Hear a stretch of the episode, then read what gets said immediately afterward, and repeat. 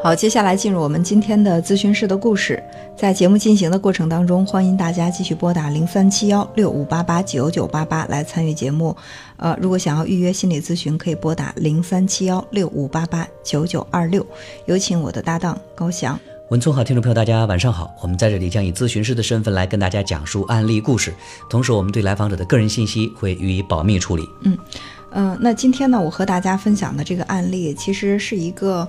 特别世俗的一个关于情感和现实的一个纠纷啊，情感终归是要走向现实的。对，就是当我们去结婚的时候，面对结婚这个问题的时候，可能不管你再怎么回避，那现实的问题我们终归都是要面对的。嗯，而对于现在的年轻人来说，需要去面对的一个现实问题就是房子的问题啊。嗯，那我们也其实看到了很多媒体上有关于这个话题的讨论哈，这个结婚的时候是该男方家里买房子，还是该女方家里，还是说共同来？等等吧，这些包括这个房本写谁的名字，都会成为很多人热议的一个话题。对，呃，但是真正自己碰到这样的事情，还是会纠结。就像我今天碰到的这个女性来访者，她呢是即将跟自己的未婚夫要结婚了，其实两个人已经考虑着订婚，嗯，呃，彼此也都已经认定对方了。但是却在房子的问题上出现了很大的矛盾，在房子上两个人现在都卡在这儿，都不愿意再去退后一下，把这个关系缓冲。嗯，呃，具体的情况是这样的：这个男孩他们家人呢，给男孩是准备了一套房子结婚用的，因为家里的独子，爸妈辛苦一辈子，也就是给这个孩子买了这么一套房子。嗯，希望他们两个能够结婚了，就在这套房子里。少一点这种经济压力，不用再买房啊、还贷啊。其实这个男孩的爸妈考虑的还算是比较周到的。嗯，那作为这个女孩来讲，呃，她是觉得这个房子应该写上我的名字，这样我才能够更踏实一点。嗯，但是男孩是不愿意的。男孩觉得我爸妈辛苦买的房子，为什么要写你的名字？就是这个，我跟我爸妈是没法交代的。他说，如果说这个房子是我自己的，我买的，那你说写你的名字，那就写了。问题是。这个房子从买房到装修，我是一毛钱都没掏，完全是老两口的心血。为什么你到我们家了，这房子你就得先去分去一半，写上你的名字？这个是不合适的。嗯，所以这个女孩就说：“可以啊，我不要求你一定要把这个房子写我的名字，那我们两个再买一套好不好？我们两个再买一套，就是你们家人把首付付了。”然后我们两个人共同还房贷，我也愿意为这个房子去尽我的一份力。我在这个房子里住也会更加的理直气壮。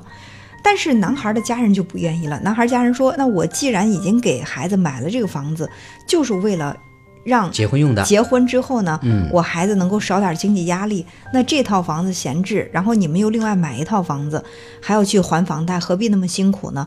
所以说这个我也没有钱去出这个首付，我也不赞同这样的做法。”所以这个问题就僵在这儿了。嗯，那看起来两个人是要到了谈婚论嫁的地步哈，但是因为房子卡壳，其实我在想，我们直观的一种感受，也许是两个人之间这个感情还没有到了说义无反顾的就能够进入婚姻关系的那个状态、那个关系里面去。嗯，其实，呃，大家可能想要的无非是一种安全感吧，就是说，呃，有了这个房子，房子上有了我的名字之后呢，我会觉得。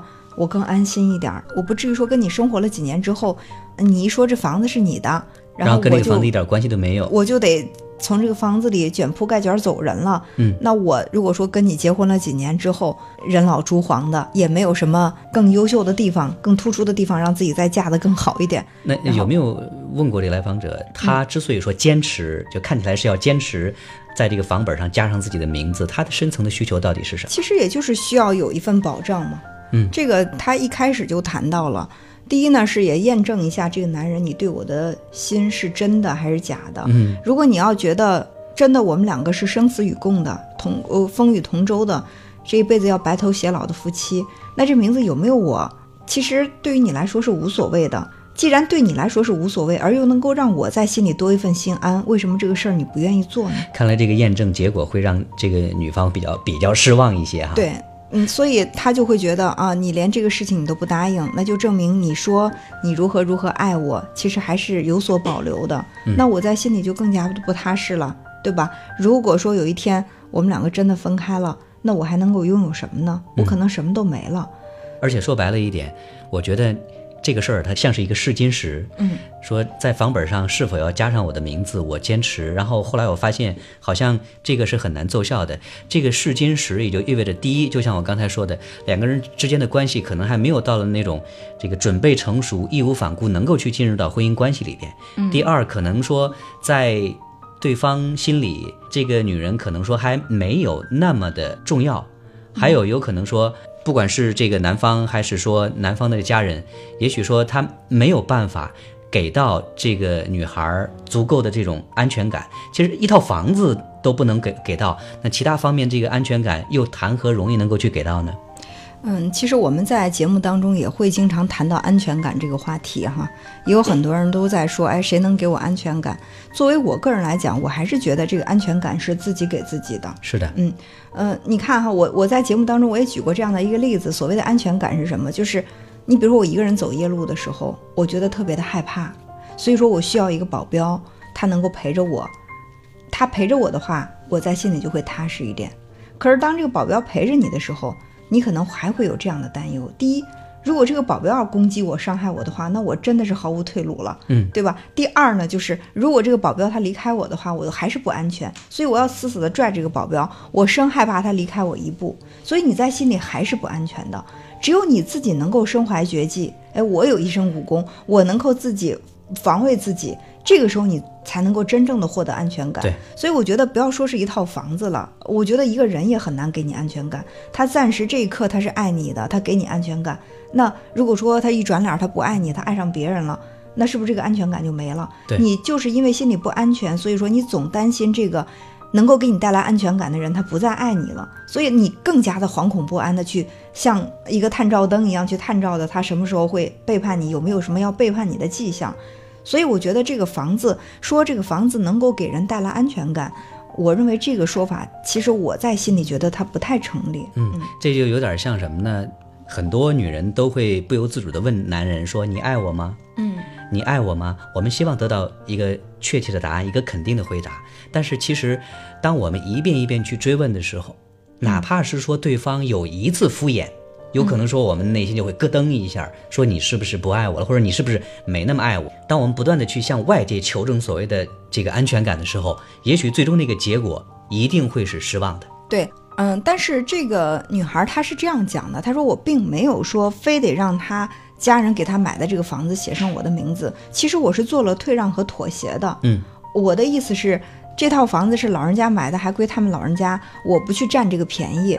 我现在需要的是，我们再共同买一套房子。我只是需要，就是哪怕这个男孩也好，或者说你的爸妈也好，你你们把这个首付付了，并不多，剩下的钱我们哪怕两个人共同来还这个房贷，我都是愿意的。我并不是不愿意为这个房子付出，我愿意，但是这个你们也不同意，我就觉得有点不理解了。然后我就问他，我说那为什么在你的认知当中，觉得付首付一定是男孩单方面的事情呢？他说：“其实我也想了，我也在想，如果他不愿意说，他们自己把这个首付付了，我们两个共同付首付也可以，我也可以去做我爸妈的工作，就是我们两家人都拿点钱，嗯，哪怕对半分呢，都拿钱去付首付，然后我们小两口来还这个房贷都可以。我并没有说这个房子一定要去写我的名字，但即便如此。”作为这个男孩来说，他也有点不太愿意。第一是他们爸妈觉得没有必要，我既然给你们准备的这个房子就是让你们结婚用的，干嘛还要再去折腾？作为这个男孩也是说，那既然我们家有这样一套房子在这儿，可以供我结婚用，我可以让自己的生活品质再高一点，我干嘛要再去买一套房子，再背着这样的一个债务，来拖累我，让我的生活质量下降呢？嗯，这就是他们两个观念之间这个矛盾哈。其实这个矛盾看似是一个小的矛盾，我觉得。其实是透露了两种不同的生活态度。对，相对于这个男孩来讲，来访者这个女孩，她还是更独立的。就是我情愿在一个短暂的时间内，我的生活质量不是那么高，但是我凭借我个人的力量，我去为我自己创造。要拥有自己的生活。可能我在这个男孩家里人面前，我是针杆是直的。你比如说这个房子，不管过户还是不过户。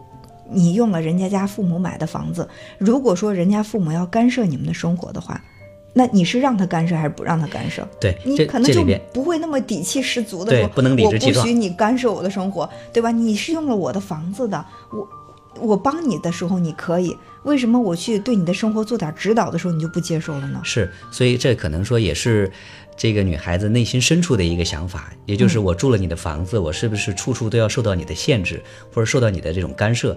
这对于很多我们现在这种追求独立的年轻人，其实这是他们内心的一种渴望。呃，看起来说我是想要去，呃，凑首付买一个属于我们自己的房子，其实。归根到底，内心是要的是那份独立，那份这个自由，是要跟这个男孩他的这个原生家庭是要适当的做一些剥离哈。嗯，其实从刚才讲述过程当中，我也能感觉到，好像是这个男孩子他在跟他父母的这种交往当中，因为住了他这个父母买的这个房子，甚至说装修都是父母来花钱做的，这里边也会有一个疑问哈，说这个男孩子他。这个心智上是不是足够成熟？他的这个经济上是不是足够的独立？就人格上能不能做到足够的独立？等到两口结婚之后，有了孩子之后，比如爷爷奶奶回头，比如到家里来，会不会对他们的生活形成干涉？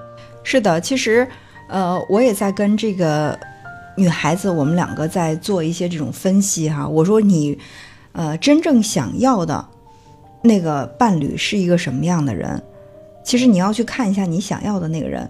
和目前你眼前遇到的这个人，他们两个之间那个吻合，嗯，这个面积有多大？对，契合度有多高？呃，你千万不要以为我结了婚之后，我可以把眼前这个人改造，就是他现在不独立，我可以把他改造的更独立。对，嗯，其实其实我觉得刚开始一刚听到这个咨询的时候，我们会觉得是不是这个女孩她的。嗯，要求有些无理了，干嘛要去把人家的房子写自己的名字？但是你通过跟他的这个交谈以后，你会，我我倒发现这个女孩她身上有很多那种特别独立的特质，她是想独立出来，不被这个男孩的家人控制。她其实就说一开始我是做了退让的，我写这个名字，我无非是想让。